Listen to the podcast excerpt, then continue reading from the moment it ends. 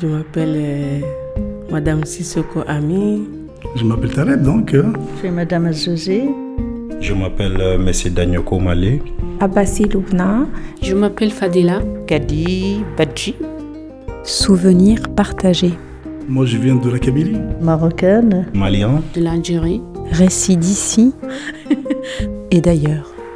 J'habite en France depuis 81. J'habite au Lando, Noisy-le-Sec. ma valise, euh, Mes photos de souvenirs.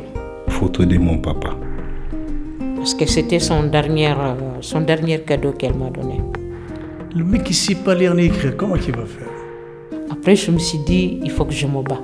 À ce jour-là, je n'oublierai jamais dans ma vie.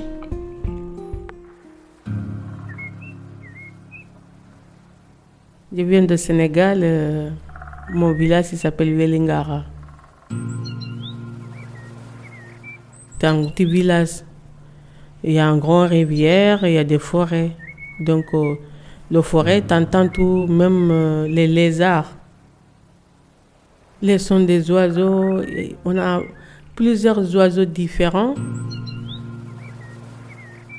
On dit les Ghanais, Djambatutu, Boré, les Comme nous, autour de nous, il n'y a que des arbres. T'entends les oiseaux, mais si, on y va dans les rivières, il y a des oiseaux là-bas, c'est différent. Là-bas, il y a des oiseaux qui ont des à longs pieds comme ça, mais eux, ils ne sont pas des belles voix. Ils disent oh, oh, oh, oh. ils n'ont pas de belles voix. Mais quand même, ils sont nombreux. Et il y a des oiseaux voyageurs aussi qui viennent. Ils viennent dans l'eau comme ça, on les voyait disca, mais le lendemain, ils partent encore. Les hippopotames, il y en a plein, mais ils font pas de bruit. Tu n'entends pas le voix des hippopotames, ils n'ont pas de voix. Les poissons aussi, ils n'ont pas de voix. Mm. Mais la nuit, c'est des hyènes. La hyène. On entend ça.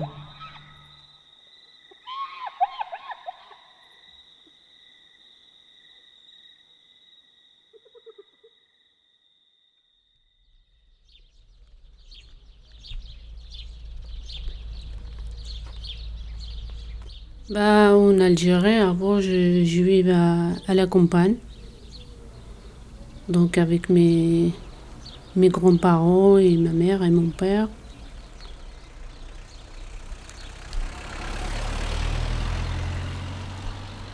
C'était bien. Quand j'étais petite, c'était bien à la campagne. On a un gros terrain, on a des oliviers, on à la campagne, mais on n'est pas loin de Sétif. Mon village, euh, s'appelle Larbara.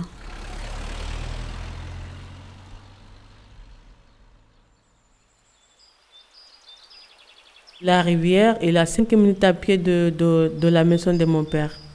On est juste tout devant la rivière.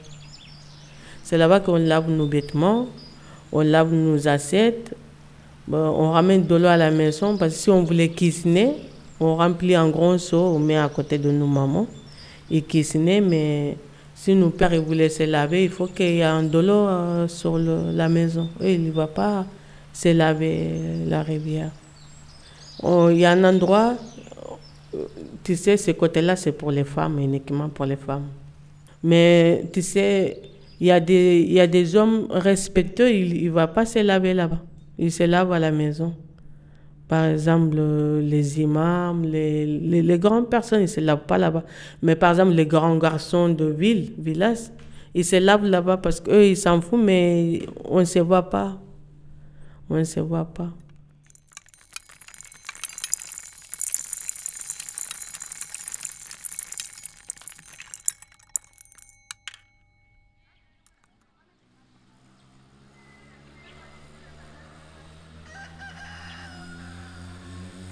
Il y en a des rivières, il y a les olives, il y a la terre, il y a, les, montagnes, il y a les animaux. Il y a, tout là-bas. La forêt, il y a des grandes forêts. Ma grand-mère, elle, elle ramène le bois de la forêt, elle ramène sur son dos. euh, pour euh, cuisiner, pour faire le pain et tout, pour euh, allumer le feu et tout. C'est à la campagne, on a resté presque sept ans.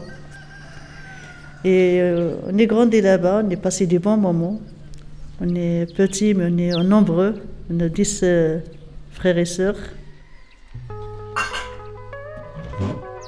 Ma mère, elle prépare le- les beignets, elle prépare la soupe.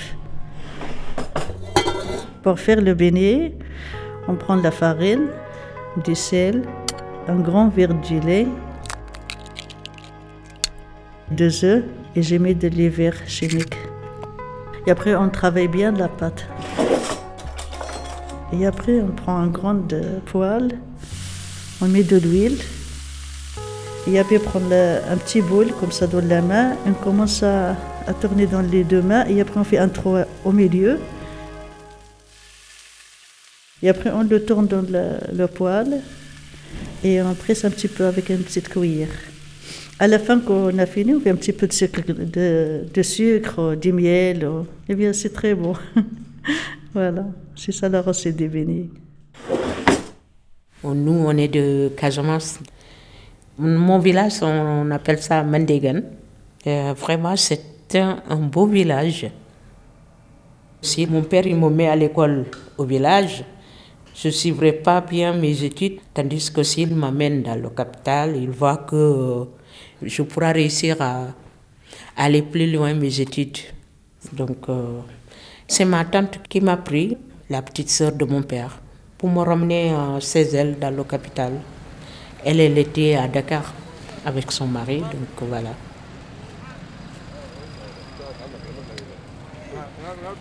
Et pour réussir que mon père soit d'accord pour qu'elle m'amène, c'était euh, pour que je vienne étudier euh, à Dakar. Et c'est pas le cas. Finalement, elle l'a pas fait. euh, J'étais euh, euh, la personne qui faisait le travail à la maison. Ses enfants ils vont à l'école et c'est moi qui travaille. Et donc, pour mon père, moi, je suis en train d'étudier à Dakar, c'est pas le cas. Jusqu'à. C'est trop tard, c'est là où euh, il a su que je n'ai jamais été à l'école. Ça le fait mal, mais c'est sa sœur. Qu'est-ce que tu veux? C'est trop tard, c'est trop tard.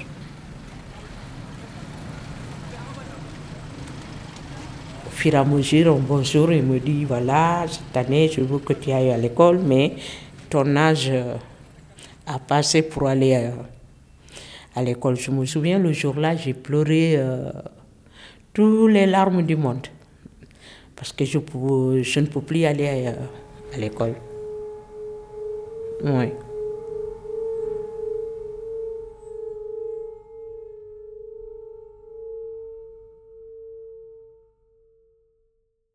On se réveille avant les parents. On prépare la table, on prépare le petit déjeuner pour maman et papa, on prépare le pain et après on va à l'école avec euh, les frères et les sœurs. Et quelquefois, ma grand-mère toujours elle nous embête. nous rentre à l'école, et ben elle, elle, quelquefois ils viennent, elle tape avec un bateau la porte de l'école. Il a dit au maître, qu'est-ce qu'il fait avec les filles ici? Laisse les filles partir à la maison, fait le ménage fait le pain. Qu'est-ce qu'il commence à engueuler le, le maître Le maître a dit, madame, on est à l'école. Il a dit, moi je m'en fous de l'école. Qu'est-ce qu'il fait? Entre vous, vous rigolez, vous faites rien du tout. Ici, les filles, il va préparer à manger pour euh, les parents et tout. Eh ben non, c'est la honte de- devant l'école, les camarades euh, et le maître et tout. C'est la honte pour nous. Mais chaque fois, il fait des coups comme ça.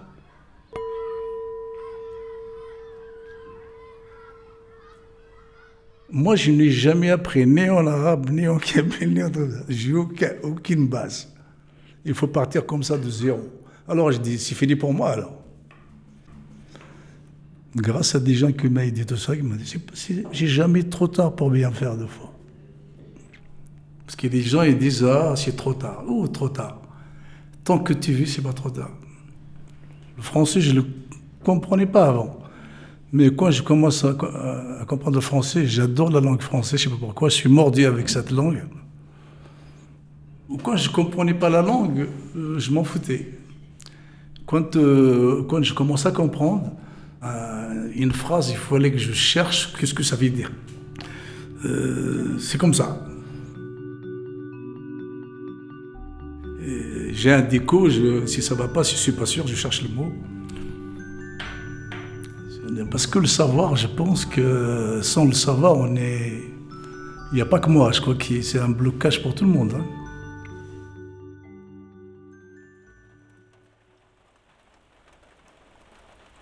Ben, à la fin, qu'on euh, ait grandi un petit peu, et ben, ma mère elle a dit il ne faut pas qu'on laisse les enfants ici à la a rien à faire, il n'y a pas de bonne école.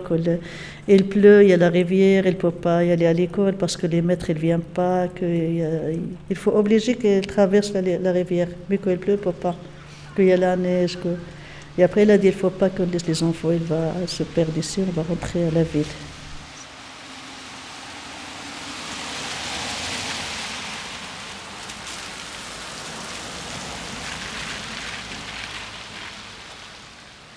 C'est ça, on est rentré à la ville, on est rentré à l'école un petit peu. À 13 ans. On est rentré à 13 ans. Mon père, euh, il a cherché un travail. Il a travaillé contrôle dans le. Et ma mère, elle reste toujours à la maison. Il s'occupe de la maison de mon père et tout. Et mes soeurs et mes frères, que- ils sont à l'école. Il y en a qui sont réussis. Il y en a une, elle est avocate. Il y en a un professeur. Et ma grand-fille, c'est un prof de l'école. Mais je l'ai ramené de l'Algérie, il a 13 ans. Mais quand il est arrivé ici en France, il a pris ses études normales. Parce qu'ils ont trouvé et, et il travaille bien, on va dire. Voilà. Et maintenant, c'est un prof de l'école. نيني يا مومو حتى يطيب عشانا إلا ما طاب عشانا يطيب عشا جيرانا Euh, Moi, je suis marocaine, euh, j'habite d'origine à Oujda. C'est vers le nord euh, Oujda. Et à côté de nous, qui a la plage. Euh, La plage, elle s'appelle Seidia. Le sable, il est doré. Les vagues, ça dépend avec le temps, comment il est. Euh, Des fois, il est calme. Le matin, il est trop calme. C'est l'après-midi qui change. L'après-midi. Peut-être qu'il y a beaucoup de monde. Il y avait des bouées qui je rentre dedans de la bouée et je commence à nager. Petit à petit, c'est là que j'ai commencé à voir comment on fait pour nager, que je commence à grandir un peu. Après ça, y je l'ai lâché la bouée. Je peux nager moi-même. Quand je ferme mes yeux, euh, j'entends les gens qui parlent, les enfants qui crient. Euh, J'entends aussi les vagues, mais pas beaucoup, beaucoup les vagues. En fait, c'est ça qui qui c'est bien de la plage de Sérié, c'est calme.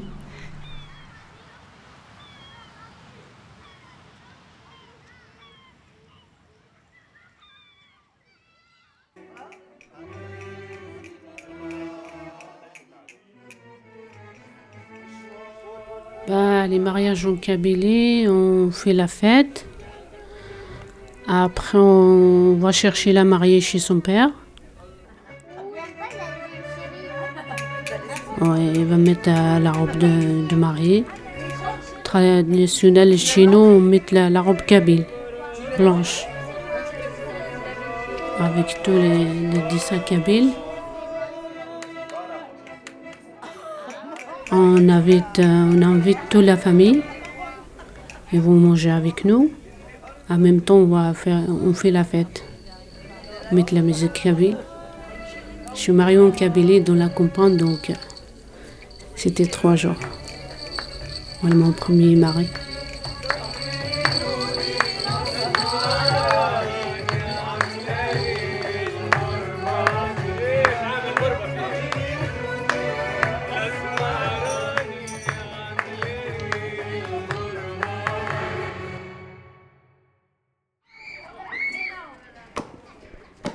Mon mari a quatre femmes. Ça passe bien, moi aussi avec mes co-épouses, mais heureusement on ne vivait pas ensemble. Moi je suis là, eux ils sont là-bas, au pays, au Sénégal. Mais si je pars là-bas, on s'entend bien. Eux qui sont là-bas, les trois, ils s'entendent très bien. Mes co-épouses, ils vivent ensemble comme, euh, comme nous, on vivait avant. Voilà, on est la même maison, mais c'est pas la même chambre. Mais mon mari, il a sa chambre à part. Mais nous aussi, on a nos chambres à part. Mm. Lui aussi, il vit avec ses frères et ses cousins. Ils sont nombreux aussi. C'est des grandes familles. Mm. On fait tout ensemble, quoi. On partage tout.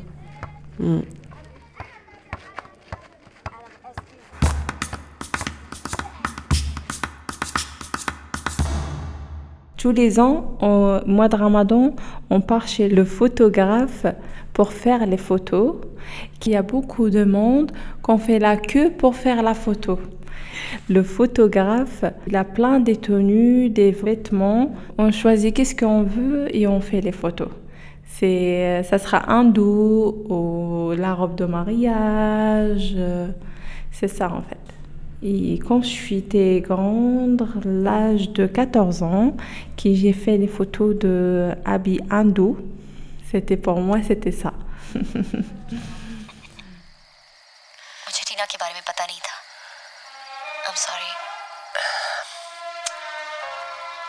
Dans la télé marocaine, euh, il y a beaucoup de films hindous à la télé. Et nous aussi, on fait des habits hindous les cheveux bien lisses, euh, euh, au milieu un petit, un petit euh, rond rouge entre les sourcils. Et nous aussi, on fait pareil comme eux.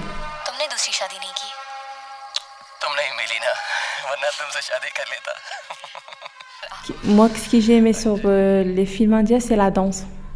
Comment eux, ils dansent. il faut moi aussi que je danse comme eux, mais j'arrive pas quand même.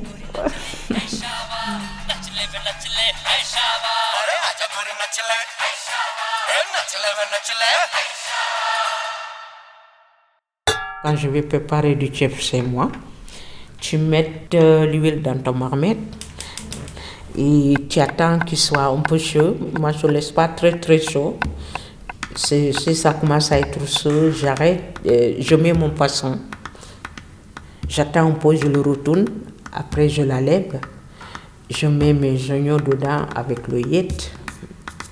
Et je mets mon tomate concentrée. Après, euh, tu mets tes légumes. Il y aura des carottes, euh, du chou, navet, du manioc. Après, tu remets encore tes poissons dedans. Tu goûtes si le sel est bien. Tu enlèves tout, les légumes, les poissons. Et tu verses le, le riz dans, dans le marmite. Là où il y avait les légumes et les poissons. Tu tournes, après tu fermes. Tu attends que ça cuit. Je prends le temps pour qu'il y ait un goût. Comme ça on prépare le chef. C'est très bon.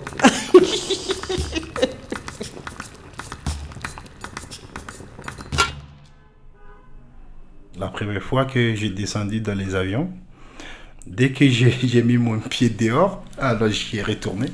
J'ai dit, mais c'est pas possible, c'est des congélateurs ou quoi? Il y avait de fumée dans ma bouche. Ah ben, j'ai dit, ouais, ici, on n'a pas besoin d'acheter des cigarettes. hein. Jusqu'à je fais semblant de faire comme ça, de voir fumée sortir dans ma bouche. Voilà, c'est ça. La première fois, quand je cherchais du travail, euh, j'ai trouvé un bon travail. Bon travail dans les, les Kleenex, là, sur tout ça. Après, le mec, il m'a dit, il m'a donné un papier, il me dit, vous remplissez le papier, puis... euh, Après, il est parti, on était dans une pièce comme ça. Il me dit, vous avez fait Je dis, vous voulez pas me donner un coup de main? Ah, Il m'a dit, non, moi, je peux pas vous c'est à vous de le faire. Et ben pour ça, j'ai raté la place. Parce que, parce que je ne savais pas remplir la fiche qu'il m'avait donnée.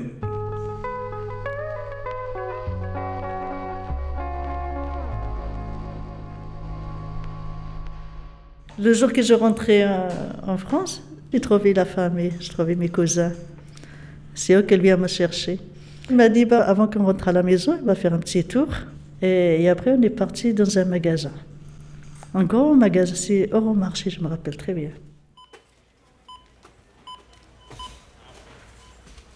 Et bien, quand on est rentré, mon cousin, il m'a dit, tu peux prendre quelque chose à manger Je lui ai dit, c'est quoi? Je ne comprends pas, c'est quoi ça? Il m'a dit, il y a tout ce qu'il faut? Il y a des bonbons, il y a du chocolat, il y a des jus, il y a des bananes, il y a des... Qu'est-ce que tu cherches Yann Et après, on a ouvert des canettes de, d'oasis, on avait tous. J'ai trouvé des gâteaux, je ne sais même pas c'est quoi le gâteau. J'ai pris un paquet, je l'ai ouvert. J'ai mangé dans le supermarché. Et je lui est-ce qu'il n'y a personne qui... Il a dit, non, non, t'inquiète pas, il faut manger. Qu'est-ce que tu veux, à part quand tu sors, tu ramènes rien du tout avec toi. Attention, tu ramènes quelque chose avec toi, sinon ça va pas. Ben, je lui ai dit, non, moi je ne suis pas une voleuse. Et après, on va à Goussainville, 95. Ben, je rentrais, j'ai resté avec ma soeur. Elle, elle travaille avec son mari. Elle travaille, elle se réveille à 4 heures du matin, comme moi maintenant. Et ben moi, j'ai resté à la maison, j'ai dormi. Comme je me réveillais, j'ai fait le ménage, j'ai préparé, à manger pour eux. J'ai mis la table, j'ai posé des assiettes et tout. Et après, j'ai fermé la porte, je viens au marché. Et je rentrais au supermarché, je prends le Nutella, je mange jusqu'à plus faim, je prends du babybel, des beignets, je prends des gâteaux, je, mange à l'intérieur du supermarché, et après, que j'ai plus faim, je sors, je bois de l'eau, et après, je sors. Tous les jours, comme ça, à la même heure. Je partais au supermarché, je mange. Plus faim, je retourne à la maison. Et après un jour, mon beau-frère, il, est- venu de travail. Je posais tout sur la table. Et après, viens manger. Je lui ai dit non, j'ai plus faim. Il m'a dit, je comprends pas pourquoi tu manges avant nous. Attendez, non, on vient à 14 heures et après on mange ensemble. Pourquoi tu manges avant nous? Je lui ai dit, j'ai mangé au magasin. Il m'a dit, t'as mangé quoi au magasin? Je lui ai dit, tout, qu'est-ce que je trouve, je mange. Il m'a dit, Euh, est-ce que quelqu'un t'a donné de l'argent? Je lui ai dit, moi, j'ai pas d'argent. Avec quoi tu manges? Je lui ai dit, gratuit. Il m'a dit, pourquoi tu manges au magasin? Je lui ai dit, Bah, c'est mon cousin qui m'a dit, tu vas manger gratuitement. Il, a- dit, explique-moi, tu vas au magasin, tu manges gratuit. Tu n'as rien payé? Je lui ai dit, moi, j'ai pas de sous. Et après, il est fâché, il a dit, pourquoi moi je me réveille à 4 heures du matin, je vais travailler? Il m'a dit, explique-moi, c'est quoi Qu'est-ce que tu racontes, toi On a dit, c'est tout avec l'argent. Il n'y a rien, il n'y a rien ici, c'est gratuit. Il l'a engueulé les deux cousins. صندوق صندوق عيغي في كتا واش تقودي كنت نتمني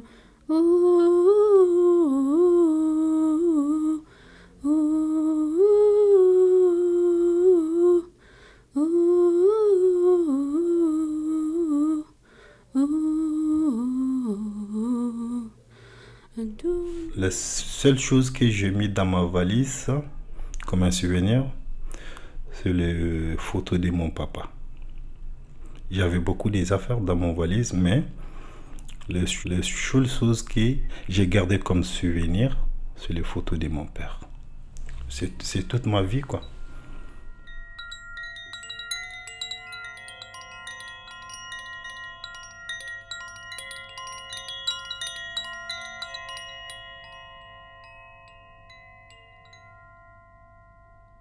C'est en bois en fait. Il est rond avec un, poignet dessus.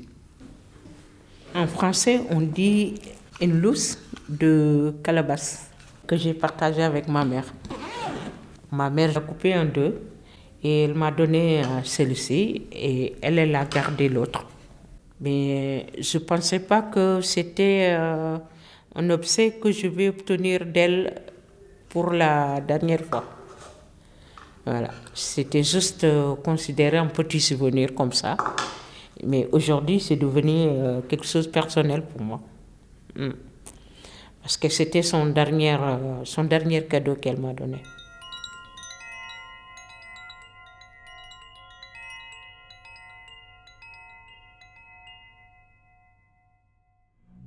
Quand j'ai eu mon visa, à ce moment-là, mon père, il était, il était malade. Il était à la maison. Le jour que j'ai eu mon visa, à ce jour-là, je n'oublierai jamais dans ma vie. C'était un vendredi. Il était allongé sur euh, son canapé. Euh, à ce moment-là, il avait mal à, à s'élever. Mais quand j'ai dit mon père, je vais en France, il s'est enlevé tout seul. Il m'a dit, tu dis quoi? Tu vas en France? J'ai dit, oui, je vais en France. Ben, il m'a dit, bon, je sais que ça, ça va être le dernier euh, ça sera la dernière fois qu'on se voit. J'ai dit non, mon père, dis pas ça. Si Dieu le veut, Inch'Allah, un jour viendra, on va se voir. Il m'a dit, mon fils, je suis à l'âge de 95 ans. Tu peux pas aller en France, euh, de faire un an, deux ans, de, te- de retourner, de me retrouver en vie ici. J'ai dit, j'ai dit, Dieu est grand, mon père. Un jour viendra, on va se voir. Ces, ces paroles-là, ça me donnait envie de pleurer. Quand à chaque fois que je pense à mon père, ça me donnait envie de pleurer. Je suis un père maintenant, mais à chaque fois que je parle de lui, on dirait que je suis né aujourd'hui.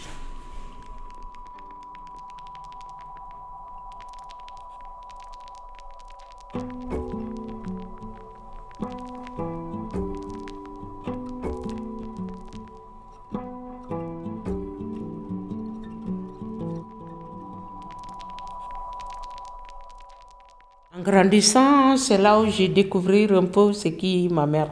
Je n'ai pas grandi avec elle, donc euh, à 15 ou 16 ans, j'ai revu ma mère.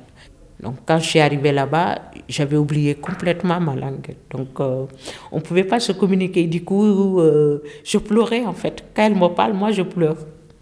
Bon, elle me parlait, je ne comprenais pas ce qu'elle me dit. Et moi, je parlais, elle ne comprenait pas. Parce que elle me parle ma langue, mon dialecte. Et moi, je lui parle la langue nationale du Sénégal, en fait, le Wolof. Parce qu'à Dakar, on parle que le Wolof. Il y avait une, euh, une cousine à moi qui était là. C'était elle qui, qui venait pour nous expliquer chacun qu'est-ce qu'il a dit l'autre. Donc du coup, à cause de ça, j'ai pas pu le raconter qu'est-ce que j'ai enduré euh, euh, quand j'étais chez ma tante. Je ne pouvais pas les raconter. Comment je vais les raconter Comment elle va comprendre Vu que je parlais même pas aucun mot de ma propre langue. Ça me faisait pleurer parce que comment ça se fait euh, J'arrivais pas à communiquer avec ma mère. C'était difficile. Après, je me suis dit, il faut que je me bats. Je ne peux pas avoir une maman et sans, sans, sans communiquer. Impossible. Donc, euh, j'étais là avec mes copines qui comprenaient ma langue, le Wolof. Euh, quand on dit quelque chose, je demande cela veut dire quoi? Alors je répétais. À force de répéter, de répéter, de répéter, euh, on s'est bien communiqué. Au fur et à mesure, les années passent, ça y est. j'ai même oublié certains mots de Wolof. Tellement que j'ai concentré dans ma langue. mais quand même, je parle le Wolof. Je parle.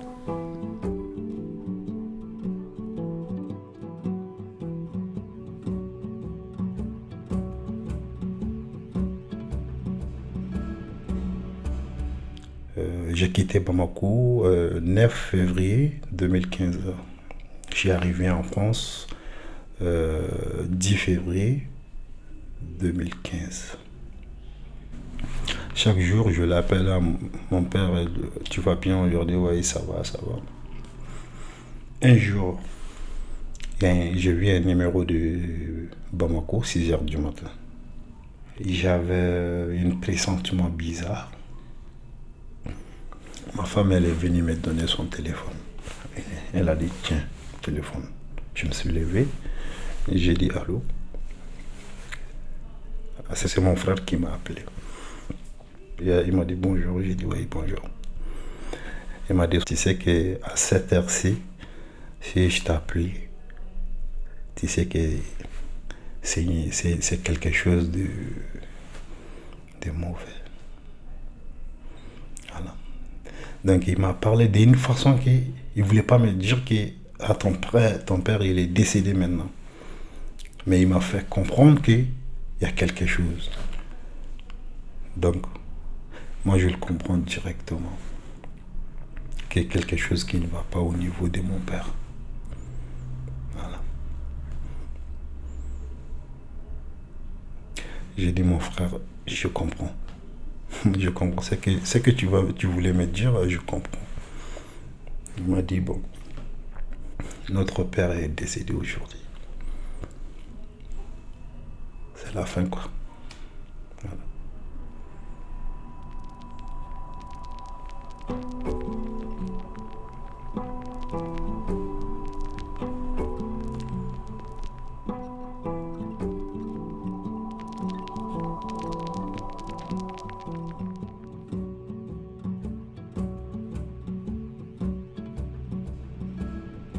C'est un village, à chaque fois que tu vas là-bas, euh, tu ne veux plus quitter dedans. Tu as envie de rester. Les gens ils sont ouverts, il y a la communication, il y a la solidarité. Il n'y a pas à dire, voilà, elle vient de là-bas, peut-être euh, elle a changé ou on ne peut plus euh, se fréquenter avec elle. Non, il n'y a pas surtout moi, quand j'arrive, je me mêle de tout. Une année, je suis allée, allée là-bas et j'ai retrouvé euh, mes anciennes, anciennes copines. Oh là là, quelle retrouvaille. Ça fait comme si on ne s'est jamais quitté même. On a commencé à raconter les conneries qu'on faisait, tout ça. On est là, bavarder, on rigolait. Non, c'était euh, vraiment... Tu n'as pas changé. hein. J'ai dit, euh, en vivant en Europe, ça ne fait pas de moi d'oublier mon, ma racine. Non, jamais. oui.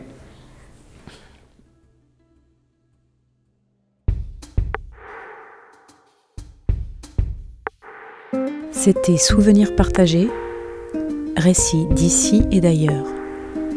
Un projet mené avec les apprenants en français du centre social du Londo à Noisy-le-Sec.